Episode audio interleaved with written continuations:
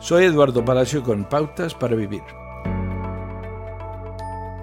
Sarah Walsh Landini era una joven cristiana soltera que se abstuvo de tener relaciones sexuales, pero a los 23 años claudicó y un mes después estaba embarazada. La Biblia dice que no lo hagamos, dice, pero creo que para la mayoría de las personas necesitamos más que eso. Queremos saber por qué, y la mayoría de las veces la gente no está preparada para responder a la pregunta de por qué.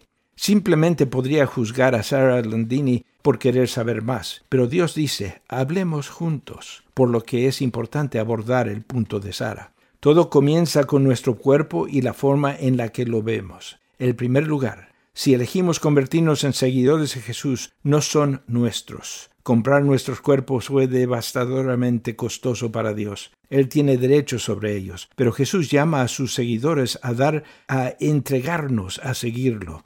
Entonces lo que hacemos con nuestros cuerpos importa y mucho.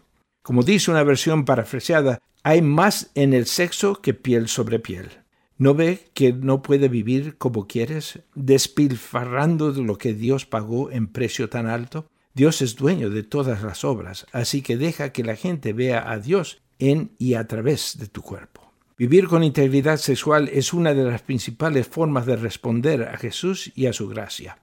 El mensaje de la cruz, esta forma de entrega siempre será un sentimiento para la cultura que nos rodea, pero está en la forma correcta. Acaba de escuchar a Eduardo Palacio con Pautas para Vivir, un ministerio de Guidelines International.